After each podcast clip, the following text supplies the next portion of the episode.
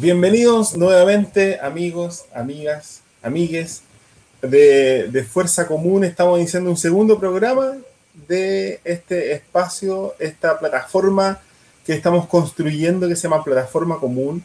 En el, en el primer programa, en el programa anterior, estuvimos hablando de medio ambiente y en este programa vamos a estar hablando de descentralización, que son temas clave, son temas súper importantes para eh, todo lo que tiene que ver con esto que nos va a movilizar políticamente en los siguientes dos años, que ya comenzó eh, eh, con el, el, estruendoso apruebo, el estruendoso queremos una nueva constitución. Y entonces estamos todos movilizados, ha salido un montón de gente no solo a la calle, ¿no? Ha estado activada y trabajando y concurriendo y haciendo política haciendo ciudadanía, que es lo que nos gusta y nos, nos, encanta a todos nosotros. Entonces, y eso es lo que estamos haciendo aquí en Plataforma Común. Así que para los que no estaban enterados, les contamos, Plataforma Común es un espacio que ha construido Fuerza Común, que es una orgánica política que trabaja desde el estallido social eh, eh, en reconstruir lazos políticos, en reconstruir eh, plataformas políticas para, para, nuestro país. Y estamos trabajando en plataforma como un bio, bio para llevar con, llevarle a ustedes esta discusión constituyente.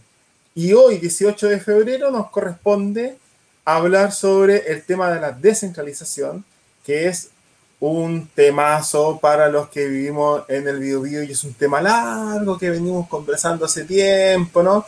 Y que, y que han pasado ha pasado harta agua bajo el puente, ha pasado harto tiempo, ¿no? De que, de, y harta discusión y harto documento, harto paper, ¿no? Eh, en, el que se ha hablado de descentralización, en el que se ha discutido, en el que se ha alegado, en el que se ha luchado por la descentralización, pero, pero creemos que ahora tenemos un momento clave, un punto de inflexión con este tema de la, de la constituyente compañeros, ¿ah? porque es un espacio, es un, es un momento, son dos años en el que vamos a estar con las manos en la masa, hablando de cómo queremos reconstruir el país que estamos viviendo.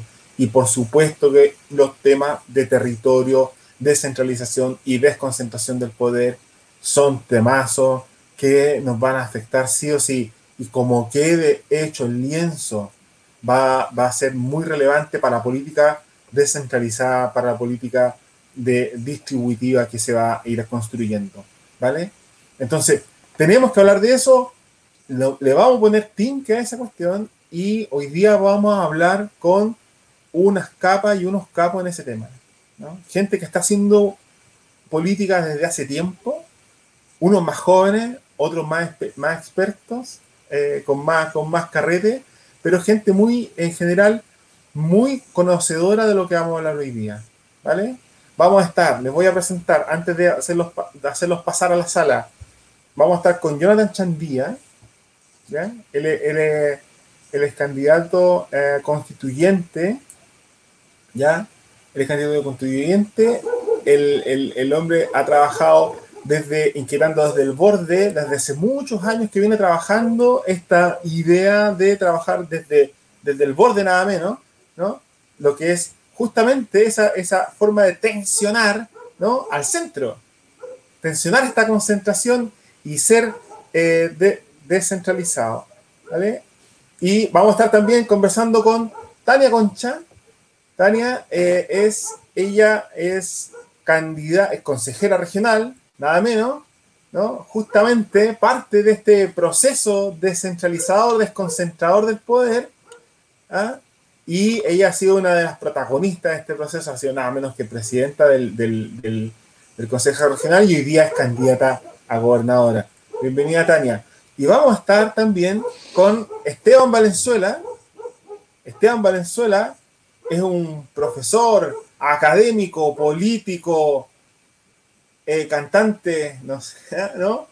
En, los ratos libres es un, es un súper eh, eh, capo del tema de descentralización, eh, ha, estado en las, en las comisiones eh, de gobierno que se, han, que se han armado, es un tipo que tiene la película súper clara y hoy día va a estar conversando con nosotros también.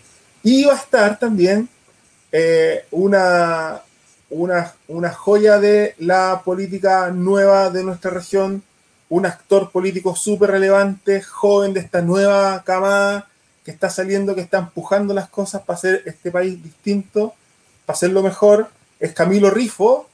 El Camilo es parte de, de, eh, de el movimiento de eh, ayúdame Camilo, se llama se llama Municipio Ciudadano para Concepción. Municipio Ciudadano para Concepción, que es un movimiento más, amplio, más amplio que, que, que, solamente de Concepción, ¿no? Esta idea de, de, hacer de estos gobiernos locales, ¿no? Una, una cuestión más ciudadana y está impulsando con un grupo de jóvenes y otros también, y otras, esta idea de, de, hacer ciudadanía descentralizada, ¿cierto? Y, es candidato, por cierto, ¿no? Al, al municipio de Concepción. Así que vamos a estar hablando, vamos a estar hablando de estos temas con, estas, con estos cuatro capos y capas de, de la descentralización. Y yo quería conversar, empezar a conversar ya de inmediato con don Jonathan Chandía y eh, empezar al tiro a preguntarle por tu visión en general, en un par de minutos que me puedes contar cuál es tu visión desde tu experiencia, ¿no? Y la visión que tú crees que este, este periodo constituyente tiene que empezar a, a, a contener para, para tener un, un, país más descentralizado, un país más desconcentrado de poder. Buenas tardes, Jonathan. Eh, hola, Cristian. Eh, saludarlo a, ustedes como Fuerza Común Bio Bio, agradecerles la invitación, saludar eh, a Tania, saludar a Camilo, eh, saludar al profesor eh, Valenzuela, eh, que es un, es un, gusto estar desde este territorio de Quirigua, la capital de Litata, en la nueva región de Ñuble, alguna vez fuimos parte de Concepción, eh, y estar hablando de este tema tan, tan importante, desde, hecho, desde esa misma perspectiva. Eh, nosotros hemos vivido en Quirigüe toda la vida y siempre hemos estado en un, en un territorio que es, ha sido históricamente desplazado por la centralidad. Por tanto, el tema de la descentralización para nosotros es fundamental. Al crearse la, la región de Ñuble, a nosotros se nos parte de, nos, se nos saca de la región del Biobío, ¿no es cierto?, en donde era más lejos llegar a Concepción, nos costaba más llegar a Concepción a hacer nuestros trámites. Se, se crea la región de Ñuble, se devuelve a Quirihue la capital provincial, pero solamente se crea el edificio de la gobernación provincial. Entonces, nosotros seguimos concentrando el poder en Chillán de igual manera, el poder administrativo claro. se sigue concentrando de igual manera. Por tanto, para nosotros la, la descentralización en este proceso constituyente también tiene un, un, eje importante. ¿Por qué? Porque entendemos que, que el, el sistema económico tiende a concentrar. Nosotros, si bien estamos tendiendo a descentralizar, con la regionalización se intentó hacer eh, un proceso de división administrativo diferente, lo que no hemos desconcentrado es el poder y la toma de decisiones. Nosotros tenemos varias instituciones eh, en donde nosotros, el municipio, a veces tiene las manos amarradas porque no puede hacer o intervenir eh, directamente en una calle o, hacer una obra porque eso tiene que verse con el gobierno central y el gobierno central de, lo discute en la región y eso se va a Santiago y regresa la, la, discusión. Entonces yo creo que ahora las, las personas que estamos eh, en, este, en, este, en este proceso desde distintas alternativas. Y, y lo bueno que acá está, está, Camilo, que desde la municipalidad, Tania con su experiencia en el Consejo Regional, el profe, que es una eminencia en estos temas de descentralización y, y de desconcentración, eh, la idea es eh, entrega, devolverle el poder a la gente.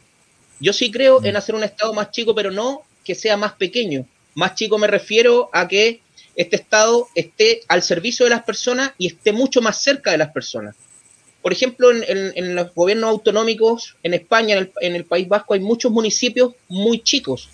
Por ejemplo, con Camilo podemos contrastar eh, eh, datos. Por ejemplo, nosotros en Quirigüe somos alrededor de 12.000 personas. En la provincia de Litata somos 25.000 a 30.000 personas. Eh, en Concepción, yo creo, Camilo, en un sector se concentran 25.000, 30.000 personas y hay mucho más habitantes. Por tanto, ya no hay una igualdad en la cancha entre todos los ciudadanos, porque tenemos accesos distintos. Eh, creo que es importante avanzar en entregar de una manera diferente ese poder, en ir eh, poniendo ese poder al servicio de la ciudadanía, ir, eh, digamos, achicando este, este Estado para que no se vea tan grande frente a nosotros. Porque Acercando el Estado, de alguna manera. Acercar el Estado a los ciudadanos, ponerlo realmente al servicio de la ciudadanía. Perfecto. Perfecto. Gracias, Jonathan. Tania Concha está por ahí, ya estaba ahí, y, justamente porque Jonathan la nombra, la menciona, porque eh, Tania tiene una visión distinta, de hecho se ve distinta, se ve un poco divertida. Eh, eh, tiene una visión distinta del, proceso, ¿no? o tiene una, un matiz ahí, siento yo, cuando tú has participado también de, de, una etapa bien relevante de este proceso de descentralización, ¿no? La, creación de los, de los cores son, son eh, parte de un proyecto descentralizador. ¿Cómo, ¿Cómo, lo viste tú? ¿Cómo lo has vivido? ¿Y cuáles han sido los pros y los contras que, has visto, Tania? Buenas tardes y gracias por estar acá. Buenas tardes, querido, a todos y todas que nos están viendo, por supuesto, y todos. Em, bueno, en primer lugar quiero dar las gracias también por estar en este, en este espacio, ¿no? en esta plataforma común. Em, yo creo que, tenemos cercanía, ¿no? Bueno, de hecho, eh, lo común, eh, lo compartir, lo colectivo nos une sobre todo y, en relación a, a tu pregunta, ¿no? Eh, bueno, el, ¿quién más el Teo que yo digo que era como el Bernardo, em, no, Manuel Rodríguez recorriendo la región, ¿no? En una comisión de descentralización que se encomendó gloriosamente de norte a sur a recoger todas las inquietudes que podríamos tener los ciudadanos eh, y que fue de verdad muy participativa con sindicatos, organizaciones sociales, etcétera, que en definitiva eh, resolvió un compendium, diría yo, de aproximadamente, si no me equivoco, 164 hojas que nos tenían que decir qué era lo que Chile necesitaba para ser realmente un país descentralizado.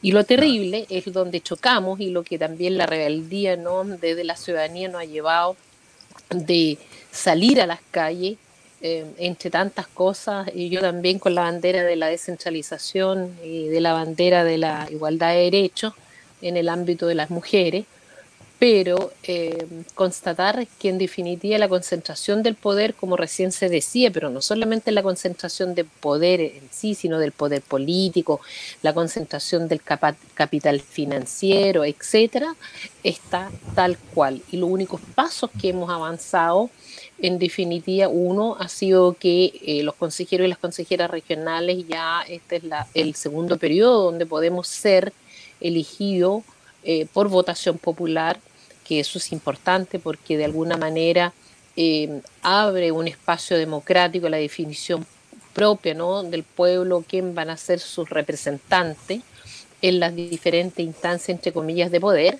y que ahora obviamente estamos dando un paso eh, bastante para algunos, eh, incluso que no han negado, hicieron todo lo posible para que no hubieran elecciones a gobernadores regionales y sabemos y gobernadoras regionales y sabemos em, que si bien no eso es eh, lo idílico en el sentido de la ley que nos acompaña, ¿no?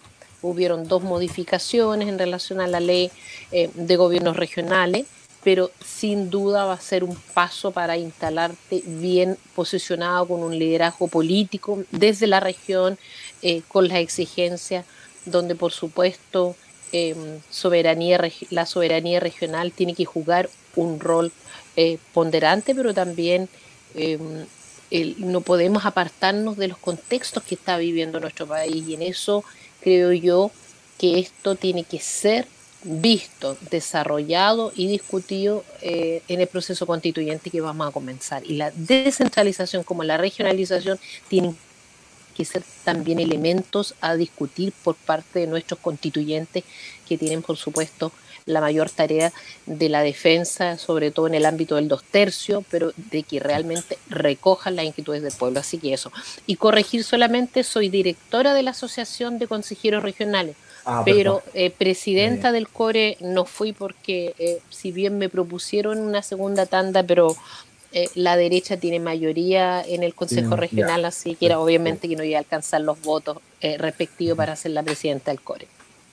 Gracias, Tania. Gracias por también tu visión. Me parece súper interesante esa idea de que cómo se instala, ¿no?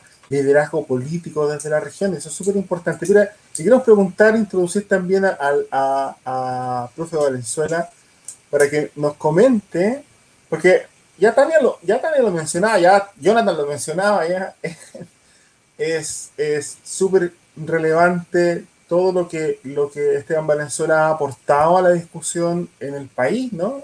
a la discusión nacional sobre el tema de la descentralización. Ha sido casi como, como decía Tania, un, un, guerrillero ¿no? de la descentralización recorriendo el país para, y, debe ser, no, no creo equivocarme, una de las personas que, que más sabe del tema, el tema hoy en día.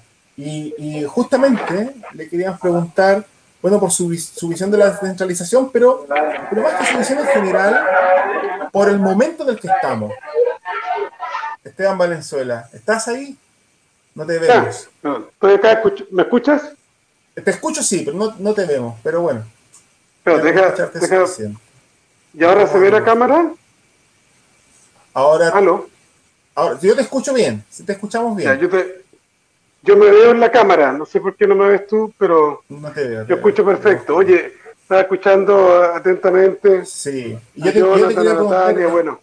te quería preguntar por más que más que lo general, por el cómo ves tú este momento, este momento en el que estamos para avanzar en el tema de la descentralización. Mira, el momento es, yo creo que el más excepcional de que podamos tener. Deja contarle un secreto. ¿ah? Ahí tengo al Leo, al Leo Gutiérrez de, testigo. Nosotros el, el sábado, fue un jueves el despertar social, el sábado íbamos a hacer una protesta cotota, nos íbamos a tomar la carretera panamericana frente al viaducto Mayeco, con un, con un letrero que era el rentas regionales ahora, no más saqueo. Eh, yo eh, eso es lo que yo creo, compañeras, compañeros. Yo, yo encuentro que Tania sabe, yo la valoro a ella, pero sabe que yo he peleado con, la Asociación de Cobres, que nos ha movilizado mucho por, por las rentas regionales, que eh, los partidos nuestros muchas veces son muy centralistas, ¿no?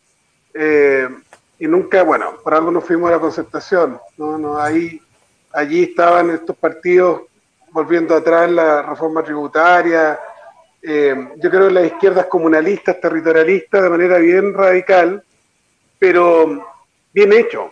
Y en eso, compañeros, los, los 20 países más igualitarios del mundo tienen en común que tienen mucho poder territorial, tienen fondos de convergencia y el que no cumple guillotina. Aquí Chile es un chacreo. La mitad de los municipios no tienen COSOC, no pasa nada, un tercio sigue botando la basura en vertedero, no pasa nada, niveles de, corrupción gigantesca, en, muchas partes naturalizados las coimas, en distintas maneras, las comisiones, pero tiene que haber un momento en que, así como yo he sido bien, bien luchador, como ustedes saben, por la descentralización, pero siempre he pedido que sea con rentas regionales, y este documento que contaba el acuerdo de la Comisión del, del 2014 tuvo, tuvo un, quinto tema que fue la participación sustantiva. Allí nos adelantamos este logro que hicieron los movimientos más jóvenes de limitar las reelecciones, porque allí la Comisión Presidencial pidió esto de que hubiera programas de los gobernadores regionales, que hubiera eh, solo un periodo de reelección, que hubiera segunda vuelta para generar coaliciones territoriales, aunque si tú me preguntas a mí, hay que ir a un modelo parlamentario en, todo el sistema. O sea, que no importen tanto los nombres, sino que la agenda de los partidos y las plataformas ciudadanas. Y por tanto, uno, en este problema que estamos, ¿no? De que en muchas ciudades en que está la derecha o los sectores clientelares de la concertación, eh, pero hay muchos candidatos de los mundos alternativos, claro, en un sistema parlamentario, para ser mayorías tienes que tomar en serio lo que representamos los grupos que estamos por una descentralización más sustantiva, conectada con el territorio, estos virajes de mayor igualdad, empoderamiento social, territorialidad. Entonces creo que todo eso va a crujir ahora. Yo mismo, eh, ahí dejando mi, mi, rol de, o sea, no, no dejándolo, paralelo a mi rol de director de, de Crea Sur de la UDEC, soy candidato a gobernador regional en O'Higgins. ¿Y qué, ¿Y qué es lo que me decidió a ser candidato? Uno, que logramos hacer una primaria con el Frente Amplio. Dos, y no evitar la dispersión. Dos, que o sea, yo soy yo soy parte de Chile Verde Digno y Soberano. Eh, Chile Digno, Verde y Soberano. Eh, y con otros grupos, ¿no? Dos, que, que esta región, que cuando partió Lidere, el índice de desarrollo regional, era la octava de 14, ahora es la antepenúltima. Aquí la corrupción, el clientelismo, eh, los parlamentarios dueños del territorio, la falta de recursos, teniendo el teniente, nunca se le devolvió a esta, a esta región tener el 5% de las ventas del cobre, que lo habían logrado los sindicatos. Como ustedes nunca se han concentrado, nosotros algo hemos estado ayudando como Crea Sur, que mostramos ahí, mira, miren compañeros este, este dato. Eh, los europeos, que tienen este triángulo virtuoso de mucha autonomía, solidaridad estructural, a través de los fondos de convergencia y mucho control social y sistemas de para terminar los clientelismos y las corruptelas, en Europa cualquier subregión que tiene menos, del 80% del promedio salarial de la Unión recibe por 10 años megafondos. Eh, el ITATA, ahí a propósito del, del compañero que habló, de Jonathan, el ITATA tiene un, tiene un 58% del promedio salarial de Chile. Eh, un 58%. O sea, es, la provincia de los más bajos promedios salariales del país. Y, Tata no, no tributa a Celco, los, estos fondos de rezago Pichiruchi, no, no tiene un solo CFT, no, etcétera. Entonces, hay, hay, que, hay que focalizarnos en eso en la ley de rentas territoriales como una cuestión prioritaria para nuestros candidatos a las constituyentes, eh, buscar la convergencia en eso, y esa es la gran transformación que hay que crear. Si no logramos que pasar de... Perdón, dale. Sí, es que de alguna manera eh, lo, que quería comentar es que tú nos estás diciendo que, bueno, tenemos que pasar de la desconcentración político-administrativa, que es lo que hemos estado, ¿no? a la desconcentración del dinero, por de, alguna manera, ¿no? No, claro, porque siempre mucha gente se ha comprado este discurso, mucha gente, incluyendo sectores de izquierda, que la han ido entendiendo que no ha sido así, siempre se han comprado que el federalismo es malo porque eh, ganan los ricos y que el, el, unitarismo con gobiernos centrales fuertes eh, son buenos para la igualdad. Mira, mira Chile, ministerios crean ministerios para todo, pura burocracia, grandes sueldos, mantienen los privilegios de los milicos jubilando a los 48 años, toda una, una, una, una cuestión vergonzosa. Eh, métale tren en Santiago. Eh, Ahora, escucha este dato, 12 regiones no tienen museo de arte y 16 estaciones del Metro Santiago son museos de arte, ¿no? Etcétera. Es decir, tenemos naturalizado. Entonces la descentralización son las tres. Es poder popular, es control social participativo, es, es la descentralización política que estamos lográndola, con la, en parte con la elección de, gobernadores, pero al otro día la elección de estos gobernadores o gobernadoras, está la Tania, está la, está la eh, eh, Karen, también, tenemos que lograr la federación de gobiernos territoriales, que pida estos procesos de devolución y de, tú lo dijiste bien, ya no estas delegaciones de Estado Central muchas veces sin plata, sino que de una transformación política radical para cambiar la calidad de vida, mejorar el medio ambiente, etcétera. Es tan importante como lo político y lo competencial. Mira, alguien que, alguien que va a tener que enfrentarse a esta idea de desconcentración, pero de los problemas, más que de las herramientas, es justamente en nuestro, nuestro próximo invitado, que es Camilo Rifo.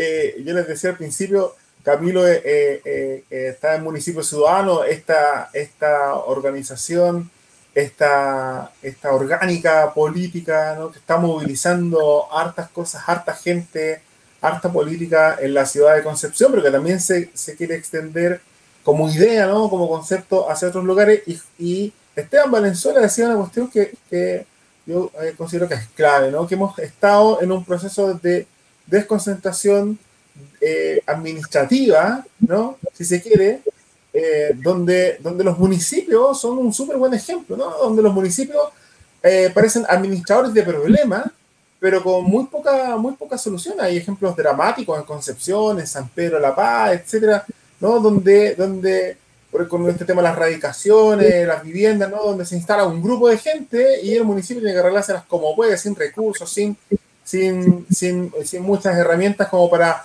atender a esas poblaciones que se han ido radicando en, distintas zonas. Bienvenido, Camilo, Camilo Rifo, tu impresión, ¿cómo ves tú desde, desde lo local, ¿no? desde la unidad más, más pequeña de la administración pública que es el municipio? este, este tema de la desconcentración. Buenas tardes.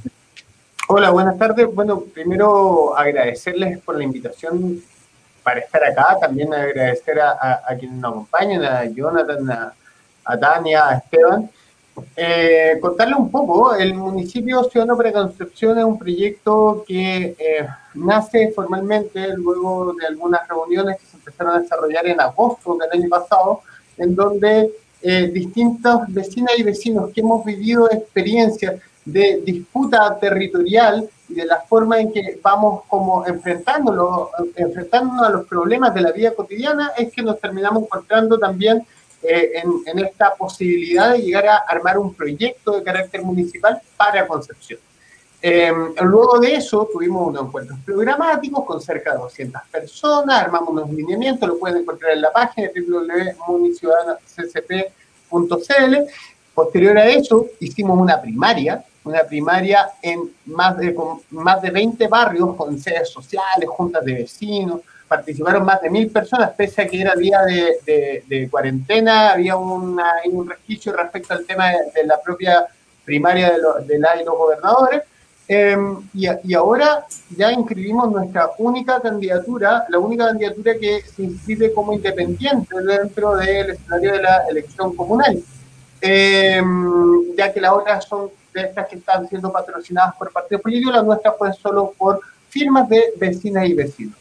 Este proyecto que se construye el municipio ciudadano para Concepción parte de la base de precisamente eh, cambiar la el sentido que tiene el municipio para las transformaciones, ¿no? Porque hoy día termina siendo en muchas ocasiones más que nada como, eh, por un lado, bolsas de empleo, son lugares en donde eh, la, la, estructura municipal se sustenta en una lógica muy, muy asistencialista y no tiene, ahí no solo hablo del municipio de Concepción, y no tiene realmente una forma de construcción democrática desde los territorios. Nosotros, ¿qué es lo que esperamos?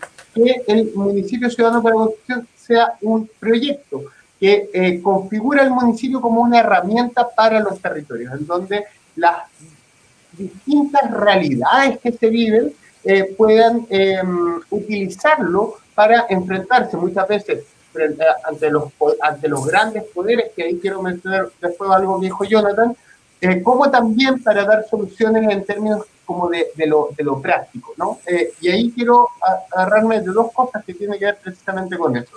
Yo planteaba el tema de las 12.000 personas. Aquí en Cuatro Manzanas están viendo de que hay 12.000 personas. Eso, ¿quién lo ve? Primero, le da el visto bueno el municipio, eh, ¿quién lo proyecta? La industria inmobiliaria. Están construyendo una cantidad de edificios en Concepción, no sé si tú has podido venir para acá, pero es tremendo y, y, es con un nivel como de, de, de, avaricia y, de, pasar por encima de todo el resto del, del, mundo increíble, pero además poniendo bastante en riesgo lo que, lo que tiene que ver con el, la, incluso la economía local. Hay un estudio eh, de Ignacio Bisbal, que eh, un profesor de la Universidad de Biobío, en donde plantea ya el riesgo que estamos viviendo de incluso la explosión de la burbuja inmobiliaria. Em, y que pudiéramos llegar a un estado de recepción en ese ámbito que puede durar una década.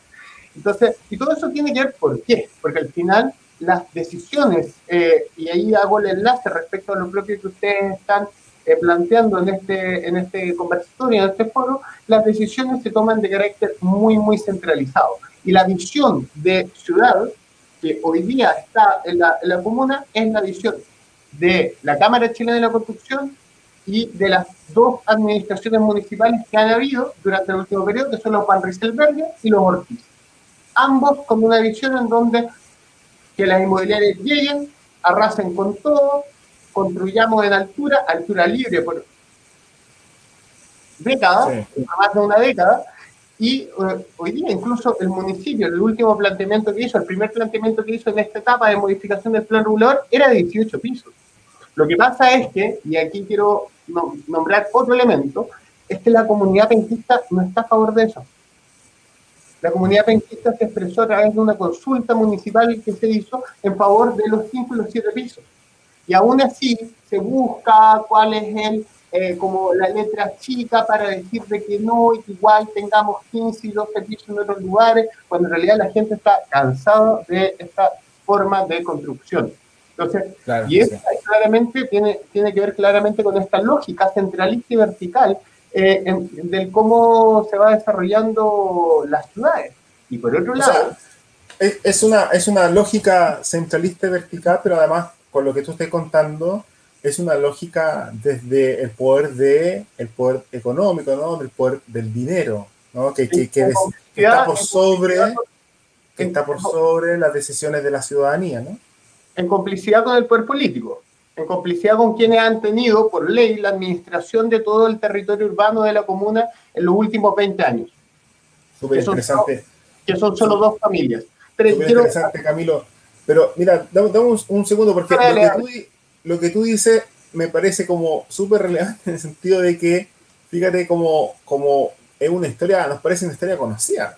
O sea, como que hay una, hay una, lo, lo que tú cuentas para Concepción si me lo cuenta alguien en San Pedro, si me lo cuenta alguien en Talcahuano, si me lo cuenta alguien en Los Ángeles, se la creo igual. O sea, en el sentido de que, de que hay una lógica, un contubernio que también hemos, hemos, hemos visto y cada vez es más, más claro entre, entre el poder político, ¿no? entre el poder del dinero, todo concentrado y centralizado, porque claro, porque ahí se concentra ¿no? el poder y de alguna manera se necesita esta descentralización o descentramiento de, de este poder. Y, y, quizá, y quizá una de las, de las cuestiones más trágicas termina pasando eh, es sobre todo en, los casos ambientales, por ejemplo, donde, donde efectivamente la calidad de vida, la salud de las personas se empieza a ver afectada, ¿no? Porque, de alguna manera las ciudades se transforman y van creciendo, se van agrandando, se van sombreando, como pueden decir algunas personas, pero, pero hay zonas en que, en que el, poder del, el poder del dinero y el poder de lo político termina afectando la salud de las personas. y es súper relevante en lo, en lo ambiental también, ¿no? Dos cosas cortitas respecto a eso y quiero agarrarme de lo último de que me, me faltó decir. Si, si, Concepción creciera solo a cinco pisos en el centro de la comuna, podríamos poner a toda la población de Hualpén en el centro de Concepción. Solo con cinco pisos. El, por eso, o sea, si, eh, tratan siempre de engañarnos, de que requiere altura. No, hoy la altura, la construcción de altura en Concepción es solo para el negocio inmobiliario. No está pensado en las personas, es solo el negocio inmobiliario. y, lo otro, que quería comentar es que el tema del, centralismo en la toma de decisiones también tiene que ver en otro elemento. Ahora que nos ha, bueno, desde hace harto rato, pero quiero refrendarlo respecto a esta última semana, y ya se cumple una semana de el inicio de la eh, campaña en términos formales, em, el tema de la basura. ¿Cómo es posible que haya barrios en donde la basura pasa dos veces a la semana y otro que muchas veces tiene elementos funcionales, ¿no? De que en el, en el sector céntrico pasa tres veces al día, todos los días. Pero, ¿cómo es posible que en lugares se termine dejando así eh, todo tirado y que eso obviamente eh, con eso se produce un deterioro de la calidad de vida de quienes no están en los sectores centrales de la ciudad. Y eso lo vemos en la basura, pero también lo vemos en las veredas, lo veremos en las actividades culturales, lo vemos en distintos elementos en donde además tanto el municipio como el gobierno regional y central tienen absoluta potestad para poder cambiar las condiciones de vida y no lo han hecho. es, un poco lo, es un poco lo que decía Esteban, ¿no? Decía cómo, cómo, finalmente las decisiones del bienestar se van, se van concentrando también, ¿no? Y, y, las decisiones sobre el bienestar, sobre la calidad de vida, sobre la cantidad de recursos, ¿no? Que tienen las periferias, se, son infinitamente menores con respecto a los recursos con los que cuentan los recursos económicos, los recursos culturales con los que cuentan el centro, ¿no? Mira, yo les decía esto, esto, de, esto de, lo, de ambiental porque quiero invitar a, a, una persona que es parte de Fuerza Común, que se llama Mario Palma, y lo que queremos hacer en esta segunda parte de, de esta conversación es presentarle a todos un caso, ¿no? Una situación, para que lo vayamos analizando, porque a nosotros nos interesa mucho en Fuerza Común que eh, le vayamos poniendo gato a la gata, como decía mi abuelita, que eh, podamos, podamos ir diciendo, a ver, a ver, en, la, en concreto, ¿no? En lo que está pasando hoy día, ¿qué es lo que, lo que la política descentralizada, cómo la política descentralizada ayuda, ¿no? En lo que estamos, en lo que estamos haciendo hoy día. Quiero presentarle un caso y quiero presentarles primero a Mario Palma.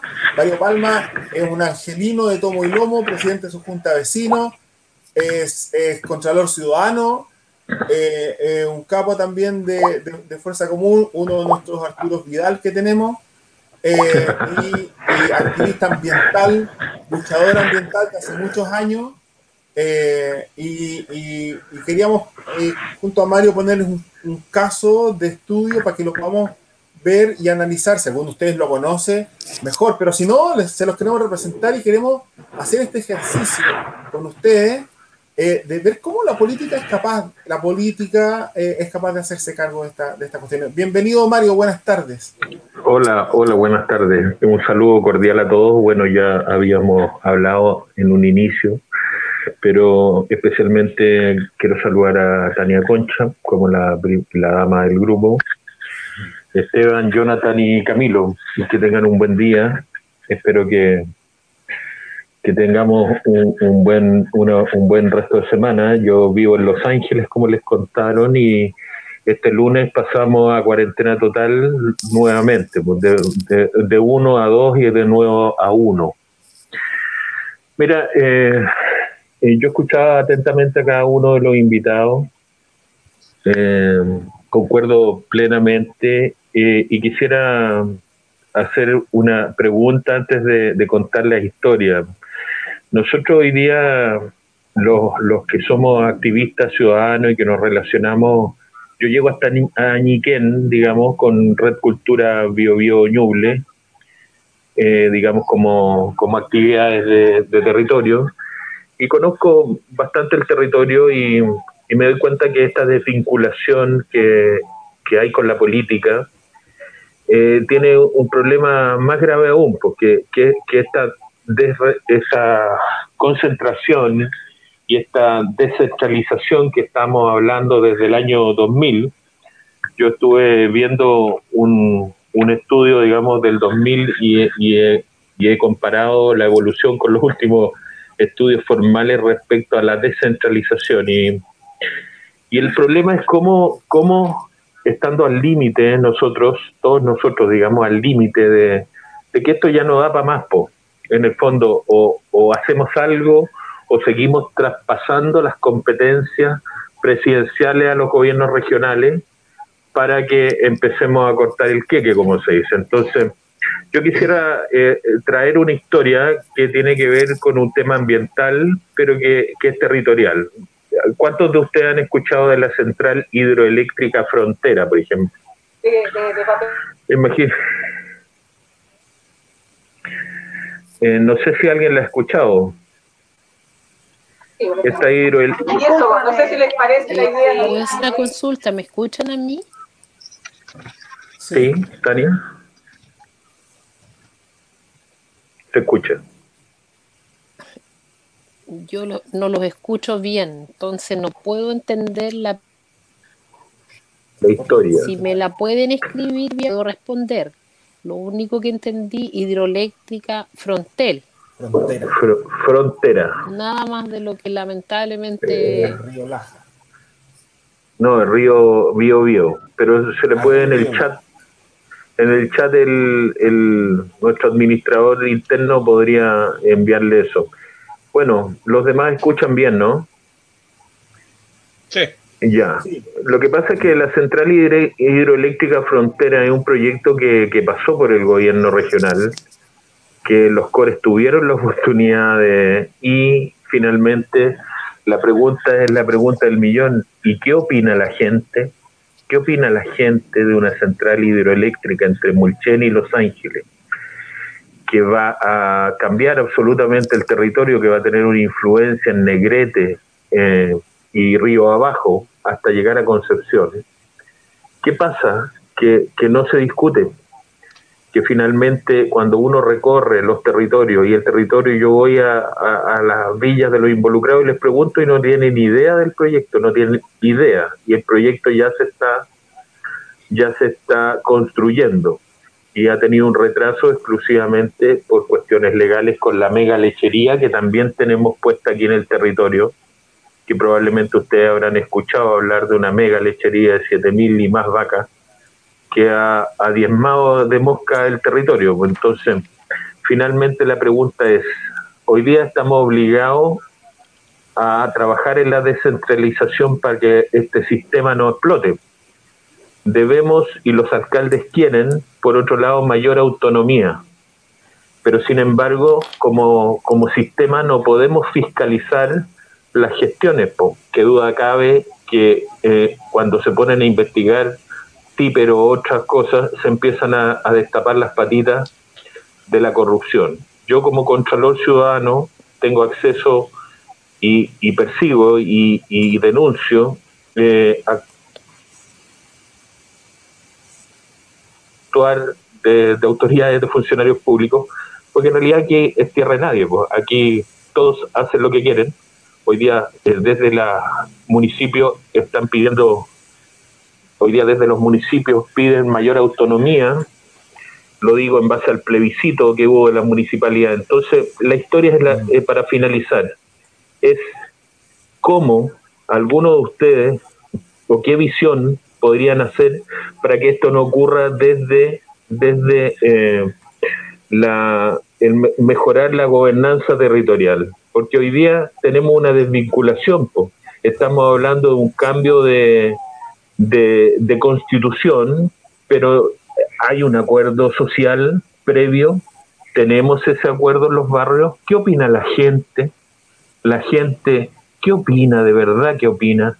No estoy preguntándole a los partidos, estoy preguntando al pacto social que va a dar paso a un nuevo texto constitucional, donde vamos a preguntarnos cómo descentralizar, cómo desconcentramos este, este sistema, cómo lo mejoramos seguimos traspasando las competencias. Cuando uno revisa los traspasos de competencia, por ejemplo, y se da cuenta que los APR que están tan de moda, que han sido usados como caballito de batalla en todas partes, eso se hizo por intermedio de una ley, la 19.842 del 2003. Entonces, si no hubiese habido esa modificación, no habrían podido los cores entregar recursos en los territorios que se están secando por las actuaciones de los áridos, tiene un sinnúmero de, de situaciones. Entonces, ¿cuál es la propuesta? ¿Cuál es la propuesta que sea integral, que permita efectivamente llegar a través de, no sé, por el debate de la idea, volvemos a hacer política territorial, echamos a andar los COSOC, que los COSOC están atrasados, entonces ¿Cómo? ¿Será suficiente la ley 20.500? Sí. Eh, exactamente, lo que, dice Mario es súper clave en el sentido de que, y es de nuevo una historia repetida, ¿no? como una gran industria se instala en un territorio que está, que está eh, deprivado ¿no? o, desprovisto de política también, ¿no? desprovisto de recursos. ¿no? Y de ahí, y yo, y yo pienso, y aquí quiero abrir la conversación, ¿vale? Para que, para que eh, eh, vayamos conversando entre todos. este, el, proyecto hidroeléctrico es un proyecto que pasa por el gobierno regional, ¿no? Que es, que es visado por el gobierno regional, y pero que la ciudadanía no se entera. Eh, puede decir, oye, es un problema de los ciudadanos que no, no, no, no se enteran, pero, pero es un problema de la política, ¿no? Es un, es un problema de la gestión territorial y, como dice Mario, es un problema de cómo se hace gobernanza del territorio, cómo se instala un proyecto, o de una mega lechería o de una hidroeléctrica, ¿qué pasa con la gobernanza ahí? Abro la palabra, compañeros. Ya, mira, me voy a tomar al tiro porque parece que ahora tengo mejor, mejor conexión. Me cambié a un, a un, a un, a un, netbook, así que vamos a intentar ahí un poco de responder. Mira, en primer lugar, yo pensaba que antes en el primer panel era como más bien la presentación, si no me hubiera tomado también más tiempo de poder opinar, como lo hicieron mis compañeros aquí en el panel, empezando por el Teo y por el Camilo, pues nosotros fuimos más, más, más, oye, más estructurado con Jonathan, así que nos dijeron entrar y cumplimos con hicimos la presentación. Y ahí quiero, mira, quiero centrar, creo que la discusión no puede irse, no puede irse si no vemos esto en, en el contexto de que nosotros somos regidos por un modelo neoliberal. Y en esto lo que a lo menos estamos acá en este panel somos antineoliberales. Y eso tiene que entrar, tiene que entrar en la conciencia de la ciudadanía, en la conciencia del pueblo, aunque cueste durante años fue como lejos, ¿no? Incluso aquí hay dirigentes de los Rojas, de la caleta de los Rojas, que me dicen, pucha, Tania, mira, yo ya estoy como entendiendo esa cuestión del neoliberalismo ya, pero no me las haga repetir.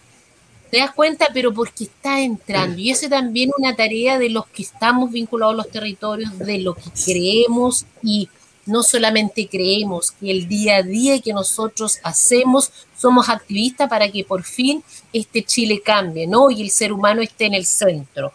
Respecto de lo anterior, Teo tiene razón y eso lo tenemos, incluso yo creo que tiene que estar en el programa de gobierno del Teo como en el mío, cuando, y mejor dicho, el Partido Independiente, porque también corresponde a Chile Verde eh, Soberano, en el tema de acelerar nuestro espacio de competencia si, si no le decimos la verdad a la gente, que realmente el ciudadano tiene que involucrarse en este proceso y exigir traspaso de competencia, y en eso, por supuesto, las rentas regionales. Es un tema que ha sido vergonzoso. Miren, si ustedes entran a lo que en el Senado ahora se está discutiendo en relación a cómo este proceso se va a hacer del traspaso, es vergonzoso. La propuesta que ha hecho este gobierno, aparte de todas las otras violaciones a los derechos humanos, etcétera, todo lo que hemos visto, pero si ustedes ven la propuesta de respecto de las rentas regionales, es una cosa que ni, ni con cuarto medio podría, de juro, porque falta de todo, falta la vinculación, como justo decía eh, Mario, de los territorios, no entienden que cómo vamos a llevar a cabo la gobernanza si no recogemos mm. la opinión de los territorios, qué es lo que está pasando en los territorios. Entonces, es fundamental eso. De lo contrario, no va porque la, miren, las desigualdades justamente, porque por eso delante yo decía, no solamente la concentración del poder político, sino del poder financiero. El 84% de todas las licitaciones públicas que se hacen en regiones terminan pagadas en Santiago. Impuestos verdes, nos dieron vuelta con los impuestos verdes. Yo vivo en una zona sacrificio. No ha llegado ni un peso, y no quiero ser garabatera, aunque debería en este momento decirlo, a esa zona de sacrificio. Las termoeléctricas van a ser perro muerto, así como lo hizo el dictador.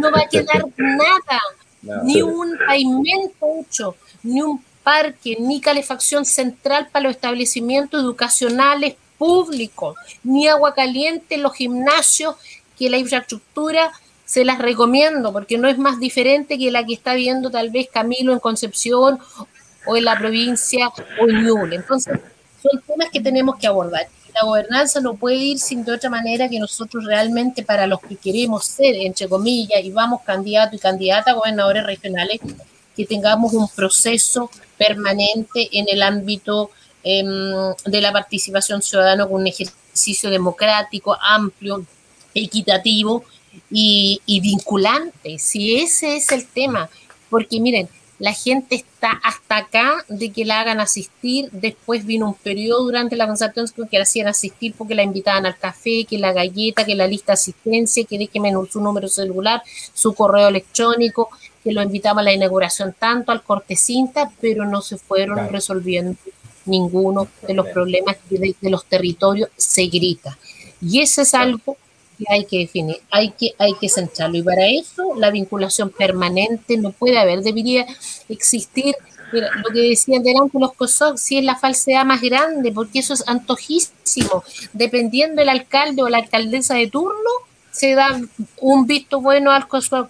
La 20.500 duró tanto para que pudiera salir, así como, por ejemplo, una simple ley de reciclaje que lo único que te dice, tuvo un parto de 17 años. ¿Y qué dice esa ley de reciclaje? Dice que el plástico acá, que el papel acá y que las botellas allá. Y que los municipios tienen que tener a lo menos un galpón para empezar por eso, ya. Y eso demoró en este país 17 años para que en una ley saliera eso, y eso es lo que tenemos que cambiar, compañero. Y para eso, obviamente, esa forma de...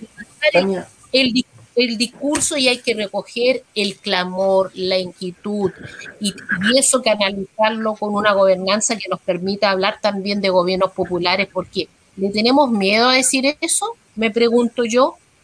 ¿Por qué no volvemos a hablar? ¿Por qué? Ah, miren, en Coronel se pavimentaron la mayoría de los cerros en dos años de gestión, durante el gobierno de la Unidad Popular con Norma Hidalgo a la cabeza como alcaldesa, mi madre. En dos años. Ahora tenemos que esperar 16 años para que se nos pavimente una calle y más encima nos dicen que es pavimentación participativa y que tenemos que poner para la calle. Entonces, ¿se dan cuenta? Por eso hay que hablar de gobernanza, pero de gobernanza popular también. Yo, yo escucho, yo escucho Ahora que tengo internet, ¿se dan cuenta? Buena comunicación, no me para nadie. Ahora sí, ahora no paro, dice la Tania. Pero yo te escucho, Tania, encuentro, encuentro razón. Sí, yo te encuentro razón y yo siento que tú estás hablando de, de alguna manera, de una democracia que está capturada, ¿no? Que está, que está capturada, muy parecido a lo que está diciendo Camilo, ¿no? Cuando, decimos, bueno, hagamos un plebiscito, ¿no? Y nadie quiere esto, pero lo hacen igual, ¿no? Hagamos una, nadie quiere eso, pero se hace igual. O sea, o sea, de alguna manera tenemos un problema que, que estamos como, como digo yo, capturados, ¿no? En, en, en, la, en la toma de decisiones donde esa toma de decisiones no, no se realiza, ¿no? No se realiza la toma de decisiones y no se realiza esta distribución del poder. Y le pasa, y aquí le quiero preguntar a, Jonathan también, porque de, alguna manera no solamente pasa dentro de las ciudades, ¿no? Pasa también, se, se, se, replica la misma dinámica, ¿no? De captura de la toma de decisiones en, los distintos niveles eh, eh, eh, regionales y provinciales. Fíjate que entonces parece que la solución está en armar otra región. Yo ahí quiero, quiero decir, bueno, ah, no, la solución está en armemos la región de Ñuble, ¿no? Porque ahí sí se va a poder, se va a poder distribuir la toma de decisiones y se va, y se va a sacar este cerrojo en el que estamos capturada la política, la democracia, la toma de decisiones y el poder, ¿no? Pero Jonathan dice, nos trae me dice, mire compadre, ya estamos recién inaugurados con la región de Ñuble y yo que soy de Quirigüe, tengo que sigue la concentración del poder. Jonathan, ¿cómo ves tú estas, cómo se sacan estos cerrojos? ¿Cómo, cómo se puede avanzar decididamente en este proceso? Yo les, quiero poner el horizonte de los dos años porque, porque realmente estamos en un punto de inflexión. ¿Qué tenemos que hacer ahora? Que no se nos vaya a pasar de nuevo, ¿ya? Que no nos puede pasar lo que dice Tania, no nos pueden pasar 15, 17 años para hacer cambios, ¿no? Tiene que ser ahora. Jonathan, ¿cómo lo ves tú? ¿Cómo, cómo ves este cerrojo eh, democrático? Bueno, eh, tomando, tomando y compartiendo absolutamente las palabras de Tania, ¿no es cierto? Esta, esta lucha antineoliberal, eh, este mismo sistema neoliberal nos lleva a tener una desvinculación entre la política y la ciudadanía. Nos lleva a estar separados. Nos lleva a decir, y esto eh, nos lleva a decir, usted se dedica a esto y yo me dedico a esto. Por eso llevamos, tenemos parlamentarios que tienen 30 años en el Congreso, tenemos una, una, una situación bastante irregular en eso con respecto a la administración del poder. Eh, tenemos nosotros, eh, creo, creo que apunta a la calidad de la democracia que tenemos nosotros. Por eso tenemos esta crisis de legitimidad y de representatividad. Hoy día nosotros no nos sentimos representados por los senadores, no nos sentimos representados ni siquiera a veces por un alcalde. Pero como cuando nosotros hacemos procesos electorales, nosotros concentramos, por ejemplo, los procesos electorales en una escuela. Y, tenemos que mandar a toda la gente a una escuela.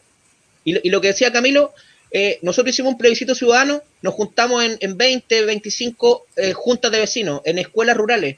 Tenemos que mejorar la calidad de la democracia, enseñarle a la gente que tiene que tomar eh, decisiones importantes. El poder está en la gente.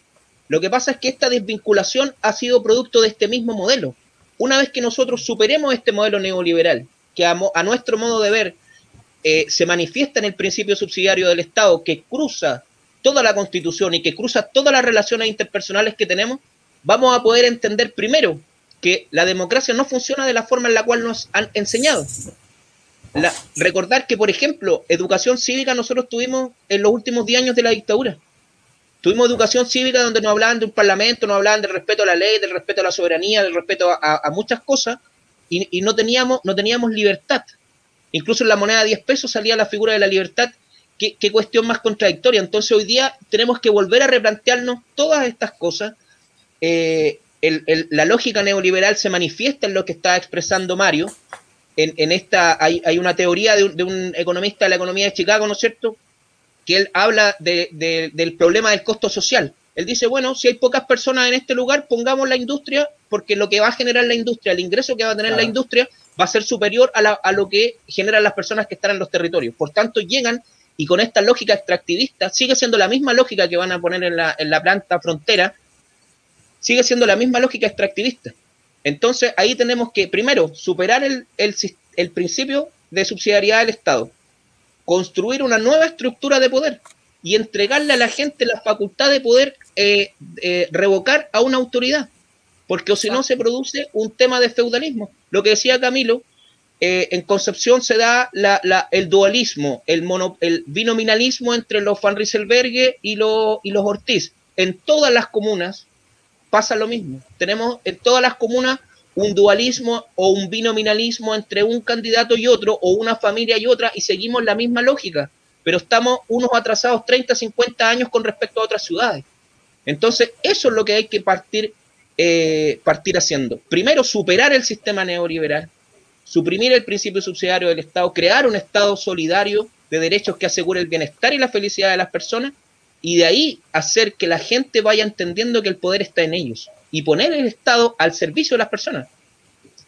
Exacto. Oye, Jonathan, es súper es súper eh, relevante en el sentido de que cómo, cómo eh, se hace para, para desconcentrar el poder, pero y cómo de alguna manera la, los distintos territorios ¿no? se van articulando para, para poder influir en la política. Un poco lo que decía, lo que decía Tania, ¿no? Cómo así eh, construyes poder popular, ¿no? Tania nos llama a perderle el temor a las palabras, ¿no?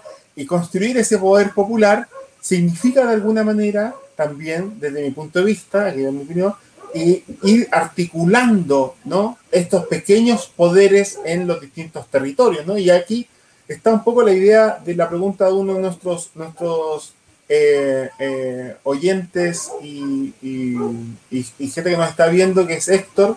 Y Héctor dice, ¿de, qué manera se puede, se puede generar sinergia en la región? Y fíjate que yo me acordé efectivamente del, caso de la, del, frente, del, Frente Regionalista Verde Social, ¿no? de donde es Teo Valenzuela, y que efectivamente lo que hace pues, en, el ámbito de lo político, Esteban, hacen, ustedes hacen sinergia, ¿no? Entre los distintos partidos, de las distintas orgánicas políticas regionales para crear este frente, ¿no? Para crear este frente regionalista. Y eso es lo político, pero, pero en lo administrativo, en, lo, en, lo, en, lo, en, los, en los ámbitos de gestión, ¿cómo se puede hacer para que las regiones también van construyendo sinergia, van reconstruyendo y reentretejiendo poder, ¿no? Para, para, de alguna manera enfrentarse a esta tensión con lo, con lo centralizado. Esteban, ¿cómo lo Oye, bueno, uno, uno quería pedirle disculpas a la, a la Tania por hablar tan largo, ¿no? no, una, una broma, compañera. Además que me recordaste, Tania, que, mira, nosotros recibimos, yo fui alcalde de Rancagua bien cabrón chico, y, no yo, no, hablo, no quiero hablar del yo, el colectivo de luchadores contra la dictadura que hicimos la gestión, teníamos un 32%, se escucha, ¿no? Sí, está bien, súper bien.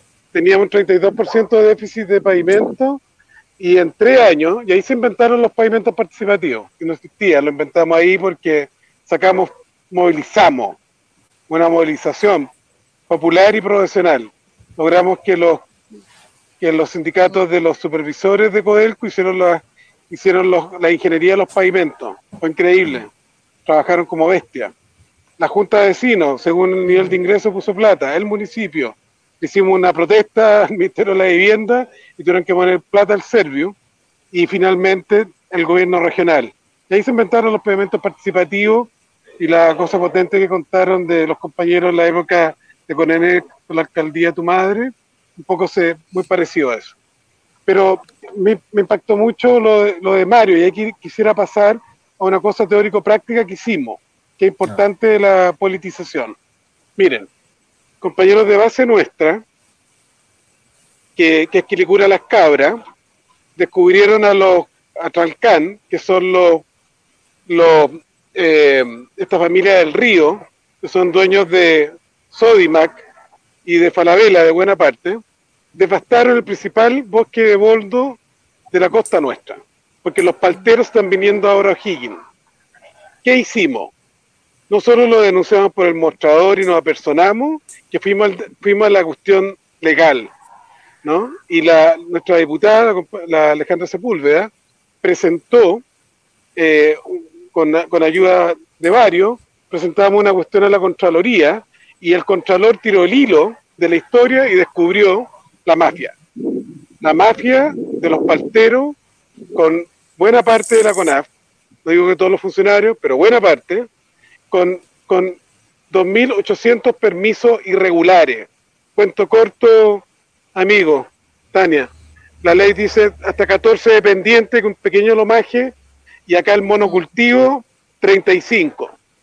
Eh, después, justo cuando llovió, la comunidad me pidió caí, caí en el barro, en los acusé de criminales ambientales, querella contra mí, pelea legal. La, SNA se fue a la Corte Suprema para anular el sindicato más antiguo de América Latina, compañero, creado por los grandes oligarcas, los mismos que le hicieron el golpe a Portales, 1830, para, para que el Contralor cambiara el dictamen en este caso, que lo politizamos, lo articulamos, nos movilizamos, habíamos creado Bosques para Cachapual, que es una instancia orgánica de compañeros de sandías, como decimos acá, rojo y verde, que la presidenta es comunista, los otros cuatro somos de los regionalistas verdes, hay, hay, hay un, el Diego, un compañero del, Frente Amplio, eh, etcétera, convergimos en una pelea estructurada. Y miren la transformación que estamos logrando tenemos paralizado el saqueo del bosque esclerófilo y, la CONAF eh, salió ahí Rebolleo, que era de Biobío, ustedes lo conocen, y, están, paralizados. Mira, un caso de politización, no es por tirarle flores a la Tania, pero la Tania fue de las pocas que se interesó. Aquí la oligarquía paralizó el PROT de la región del Biobío, que estaba hecho, y no se ha, y no se ha dictado que rehacerlo, que no, porque estaba ñuble, ha habido, porque en el caso que, que, cuenta Mario, ¿qué pasa si logramos que los PROT sean vinculantes y que sean no genéricos? Vayan al territorio, podemos paralizar la intervención de Río, de hecho, valga la redundancia, la región de los ríos eh, hizo un ejercicio de PROT y, y, había un acuerdo de, la, de los sectores turísticos con los mapuches, de que de los 18 caudales del Biobío, solo en 4 se permitían centrales de pasada y ninguna, por cierto, invasiva, pero ahí se inscribieron 13 ministerios, la SNA de nuevo, los forestales, eh, vetando el PROT. ¿Y qué nos pasa? ¿Dónde está la articulación? Es una gran pregunta de, este debate. Y allí uno ve poca, poca politización ambiental, partidos, eh, consejeros regionales, eh, municipios, y esos son los bloques territoriales ecosociales transformadores que tenemos que lograr eh, construir. Eh, es, lo que puedo lo que puedo decir y, por ahora, ¿no? Sí, de todas maneras, yo, yo siento que lo, lo, un poco lo que menciona Esteban es que el diagnóstico, ¿no? Estamos en una situación, lo que decía Mario, es una situación diagnóstica. Con la política que tenemos, ocurre esto que pasa, ¿no? Que viene una empresa y reconstruye el territorio para su, para su beneficio y hace lo que le parece para su beneficio. O, como decía Camilo, ¿no? Viene la inmobiliaria y hace lo que quiere con, con la ciudad, ¿no? Para su beneficio, no le interesa si, si, si se eh, eh, destruye la calidad de vida de las personas y lo hemos visto. Pero me parece que eso es un poquito lo que hemos venido viviendo, ¿no? ¿Cómo, cómo hacemos esta articulación que Esteban estaba mencionando? ¿Cómo hacemos que la política que se está construyendo hoy día, que seamos más sandías, de repente frutas más tropicales, Esteban, que hay más colores, van a haber mucho más que rojo y verde, y podemos hacer mucho más, mucho más combinación de fuerzas ¿no? y articulación de fuerzas para, para ir construyendo, para ir armando una política con mayor calidad, no una política tan coaptada por los poderes, por, el poder económico, ¿no? sino que una política más articulada para el beneficio, para el bienestar social. Camilo, ¿cómo lo ves tú eso? ¿Cómo es posible, desde tu experiencia, hacer esta articulación política que, nos protege y nos lleva hacia, hacia este bienestar que estamos buscando? Sí. Em, yo creo que igual hubo un cambio de momento, que todos obviamente lo sentimos, que tiene que ver con la revuelta de octubre y todo lo que se va construyendo luego de eso eh, en esta diversidad que tú también un poco lo mencionas, ¿no? De que ahora hay muchos más colores. Yo no sé si lo graficaría así, pero entiendo lo, que quieres decir, de que la diversidad de actorías políticas que hoy día se encuentran en el territorio es tremenda y, siguen creciendo eh, y siguen cumpliendo además cada vez un rol más predominante dentro de nuestra vida cotidiana. Eh, y tenemos un problema gigante que tiene que ver con la disociación que existe entre esta ampliación del espectro político-social y la, em, ¿cómo decirlo?, el estancamiento de eh, la política institucional, en donde los partidos políticos tradicionales eh, tratan de mantener constantemente su cuota de poder y hoy día nos meten en ciertos sistemas eh, que, em, que, que, trata, que buscan como tomar toda esta energía, pero condensarla casi que para volver a los años anteriores. Y ahí, por ejemplo, hoy día acaba, acaba de salir hace un rato que las candidaturas independientes no van a tener espacio en la franja, las candidaturas constituyentes independientes no van a tener franja electoral. Entonces, eh, yo, yo antes era de una organización política de la cual me salí cuando se firmó el Acuerdo por la Paz y la nueva constitución, porque eso terminó siendo igual algo que eh, nos pone en un escenario o, en una cancha que es de ellos eh, y, en la cual, a ver, estamos acostumbrados a pelear en su cancha, estamos todo el día en su cancha, pero, pero eh, siguen intentándolo, siguen buscando esas herramientas para mantener su poder.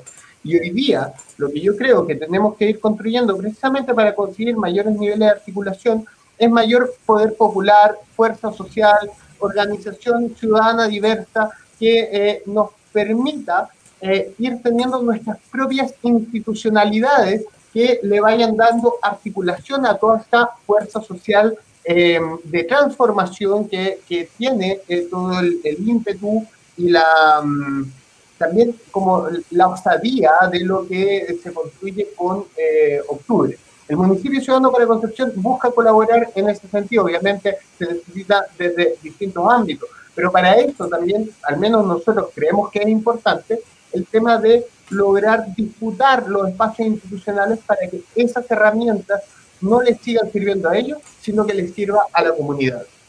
Al, tener, al, lograr ganar esa, esas pequeñas trincheras, esos espacios de, eh, de poder que tienen una cantidad de aparatos eh, en términos em, de infraestructura y de estructura, le permite también tener a los espacios sociales mayor capacidad de acción en estos escenarios de transformación. Porque hoy día, ¿qué pasa? Yo lo veo, a mí me toca más el tema de las inmobiliarias, también me toca el tema de lo que está relacionado a las inmobiliarias, porque las inmobiliarias tienen el tema de la altura y también tienen el tema de la amenaza frente al medio ambiente. Acá se rellenan y rellenan humedales y lagunas como y les da exactamente lo mismo. Eh, sí, entonces, y, y, en eso, claro, nosotros tenemos que estar constantemente preocupados y preocupadas de dónde se va a construir el siguiente proyecto y, y gastamos un tiempo súper importante de nuestro día en, eh, en hacer eso. Pero en el último año se ingresaron 80 proyectos, solo en, el, en la comuna de Concepción, de edificios. Solo en la comuna de Concepción, 80 proyectos. Entonces, ¿cómo peleas contra 80 proyectos? Se vuelve algo muy, muy insostenible y por eso también es tan importante dar esta disputa. ¿Para qué? Para que la organización social y territorial no tenga que concentrar todas sus horas personas en estar constantemente defendiéndose, sino que aprovechemos toda esta energía en poder crear, en poder transformar, en poder avanzar, en dar, en dar más, más, más saltos que nos vayan, que vayan construyendo este nuevo Chile. Eh, Ahora, yo, yo tengo, tengo una, una sospecha, Camilo. Tengo una sí. sospecha, y una sospecha para todos que están, son candidatos aquí.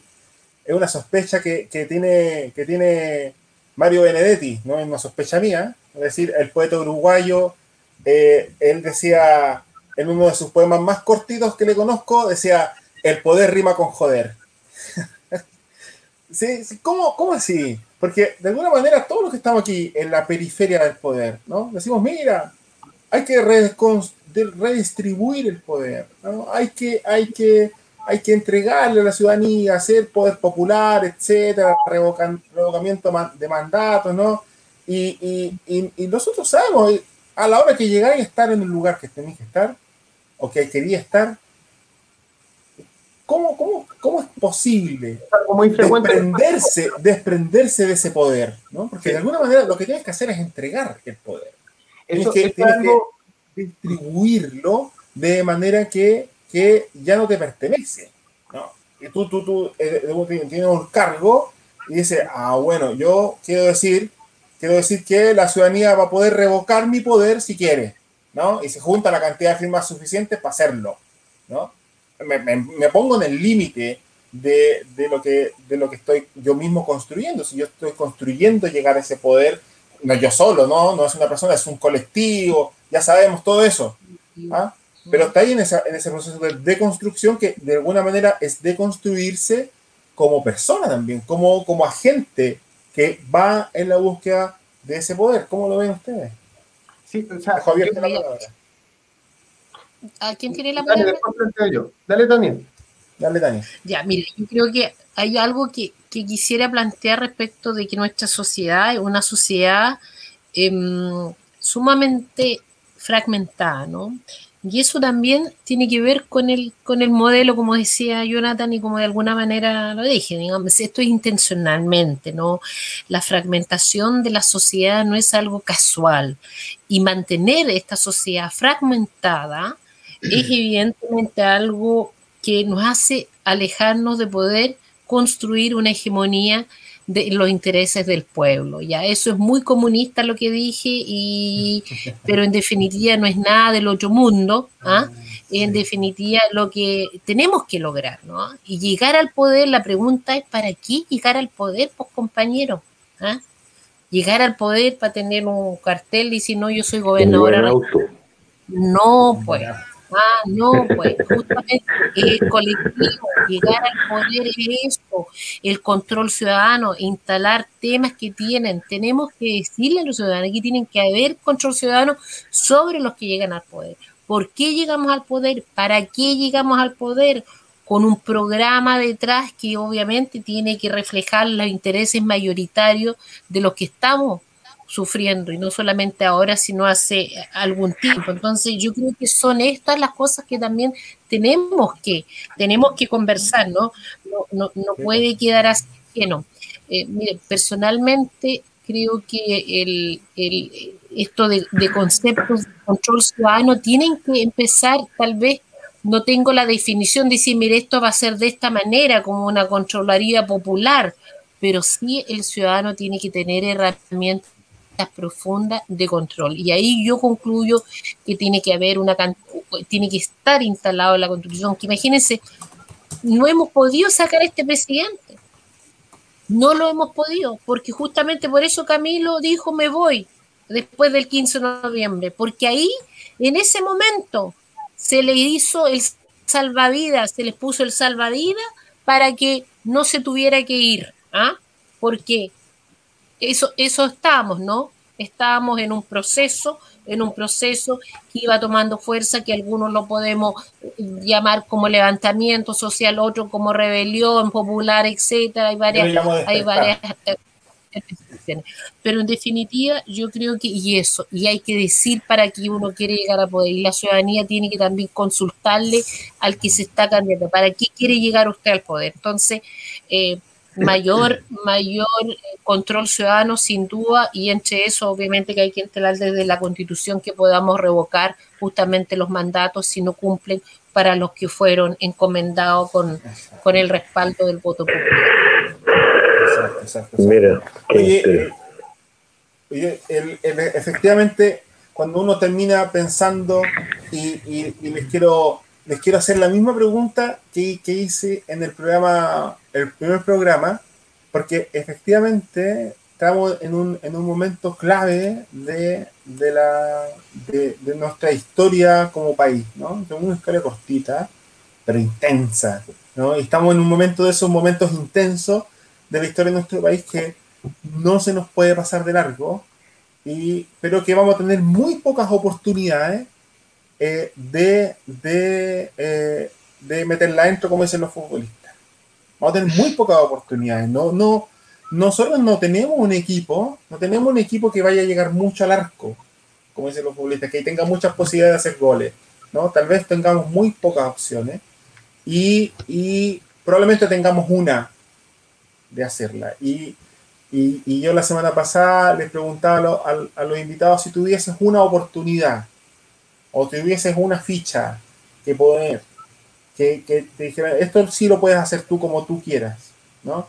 En el cargo que vas a tener, para hacer esto que estamos diciendo, para la desconcentración del poder, para la descentralización, ¿no? De la toma de decisiones, ¿dónde pondrían esa ficha?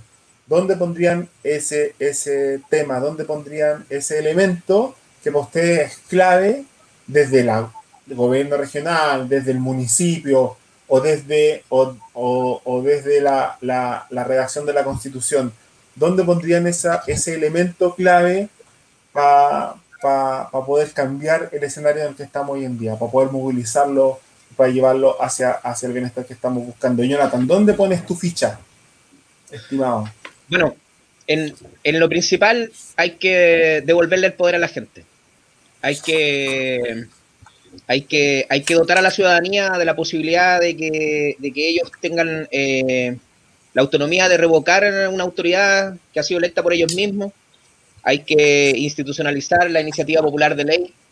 Hay que, voy a tratar eh, en la constituyente desde el primer momento eh, en que esta misma constituyente tome un carácter de itinerante, que viaje por Chile, que viaje por las regiones, que vaya a sesionar a Petorca para conocer la realidad del agua, que vaya a sesionar a O'Higgins para conocer la realidad de la minería, que venga a Concepción, que venga a Litata, que venga a Ñuble, que pase por todas las regiones, para que podamos tomar realmente eh, el parecer de las personas. Y lo más, lo principal es que son las personas, los ciudadanos, los que tenemos que asumir este rol histórico que tenemos ahora y decir, nosotros vamos a pasar a la vanguardia.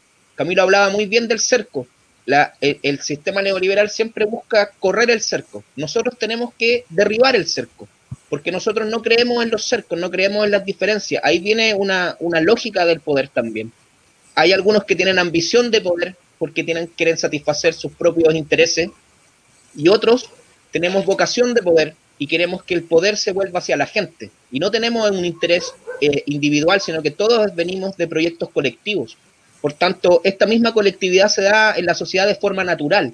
Si lo que nos ha implicado es el propio sistema neoliberal el que nos lleva a esta eh, desvinculación ciudadana. Así que apuntar a que la constituyente sea itinerante, que tenga eh, el poder revocatorio de las autoridades electas, de todas las autoridades electas, incluidos los ministros, para que un ministro como Palacio no venga a faltar el respeto a los cientos de miles de profesores y profesoras de Chile, porque también podríamos revocarlo, así que eh, eso es lo más interesante, que la gente asuma el rol histórico y entienda que en esta oportunidad trascendental de la historia podemos tomar en nuestras manos nuestro destino. Perfecto, Jonathan, gracias. Te quiero hacer la misma pregunta a Tania. Tania, tú, tú estás postulando a un cargo, eh, eh, un cargo muy importante justamente por lo que estábamos hablando, que es el cargo de, de gobernador regional inédito en la historia de Chile. Este, esto tú decías al principio en tu presentación, es traspasar ¿no? la, la política a, a, la región, traspasar un agente político, tener un, instalar un liderazgo político en la región, y eso es muy, muy relevante, puede ser muy clave para, para el momento histórico que estamos viviendo. Si tú tuvieras una ficha que te dijeran, no, tampoco es fácil administrar por dentro de, de, un espacio, ¿no? Todas las decisiones no pueden ser tuyas, pero porque son de colectivo y son en negociación también con los agentes, incluso con los que se te oponen, ¿no? Si tú tuvieses una decisión que tomar que fuese tu decisión autónoma, tu ficha, ¿dónde lo tomarías? Eh, ¿Dónde estaría tu, ficha? Mira, yo creo que el, lo más importante en esta situación que estamos, ¿no? Una, una ley deficiente total, eh, que justamente de nada tiene que ver con descentralización, es lo primero, pero primero y con fuerza, necesitamos acelerar el traspaso de competencia para los gobiernos regionales. De tal manera que nos permita de realmente tomar definiciones, como ustedes decían también, y otros compañeros decían, de autonomía en nuestros propios territorios, eh, para los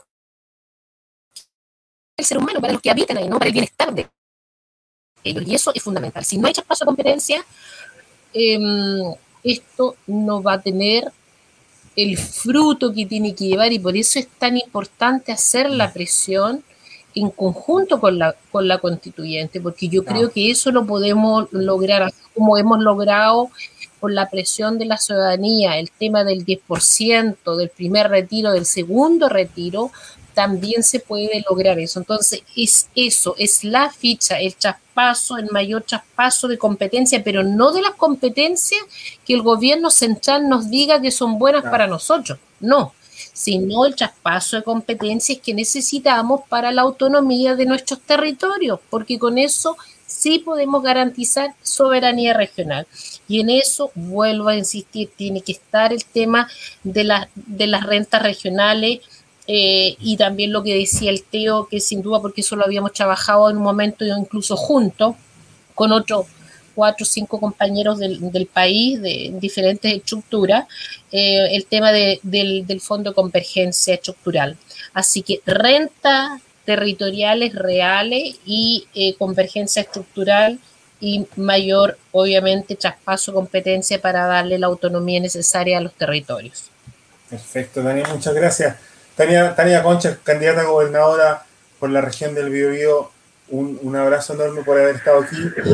Camilo Rifo, yo decía inicialmente, es uno de los, de los, si estamos hablando de fútbol, Camilo sería como una suerte de niño maravilla de, de la política actual, ¿no? Con este tema de municipio ciudadano, Camilo, la misma pregunta. Tú estás en una situación también donde, donde estás accediendo a un espacio de, de, de poder y, y, la intención siempre de la descentralización es, es, justamente mover el eje del poder, ¿no? mover la centralidad del poder y, y aportar al bienestar con eso, al bienestar de los ciudadanos. ¿no? Eh, si tú tuvieses una decisión relevante que tomar en tu, en tu espacio de poder. ¿Cuál sería esa decisión? ¿Cuál sería esa ficha que tomarías, Camilo?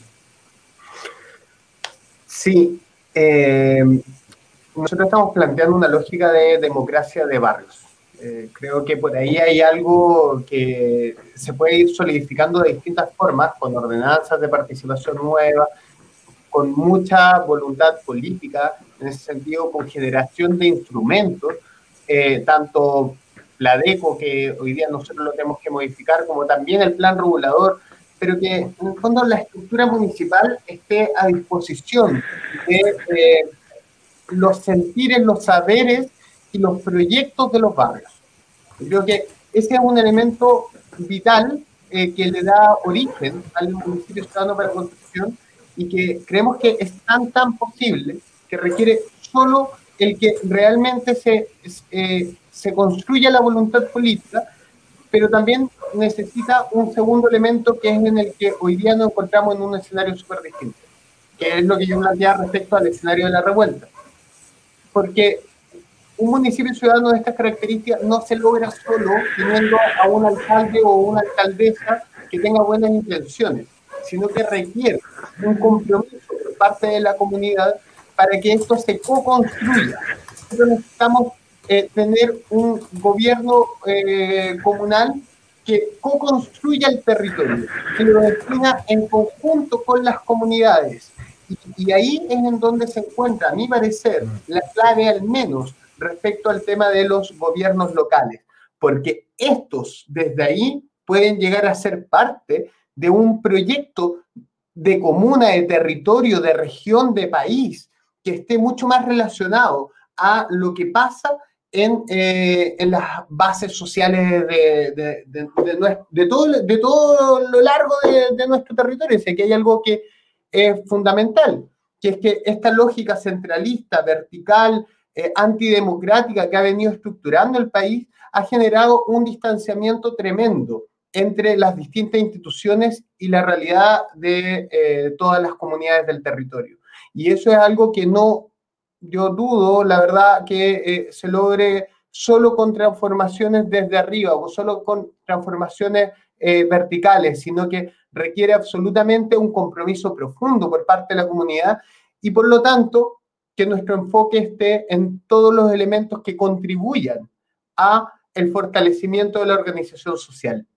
Eso es lo que eh, le da origen, le da sustento y le da esperanza al proyecto del municipio ciudadano para Concepción.